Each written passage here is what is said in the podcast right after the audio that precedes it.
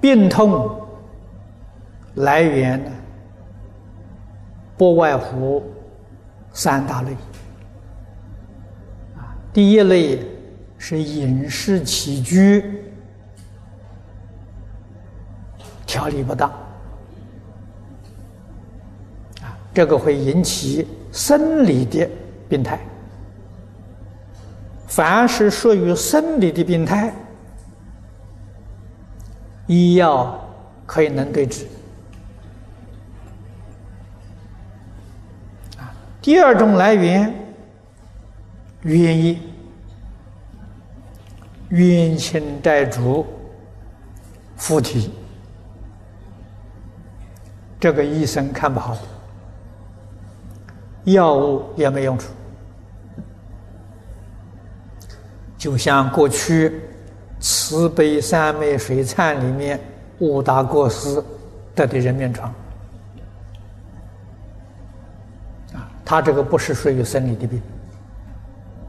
凡是这一类的病呢，就调节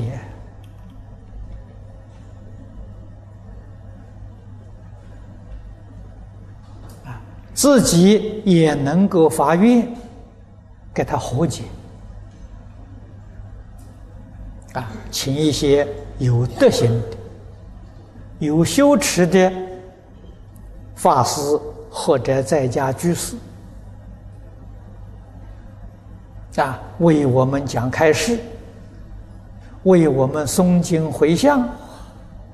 如果对方接受了，他就走了，啊，他走了啊，你的病就好了。这个是第二类的。第三类的业障病，是自己过去今生造作许多恶业，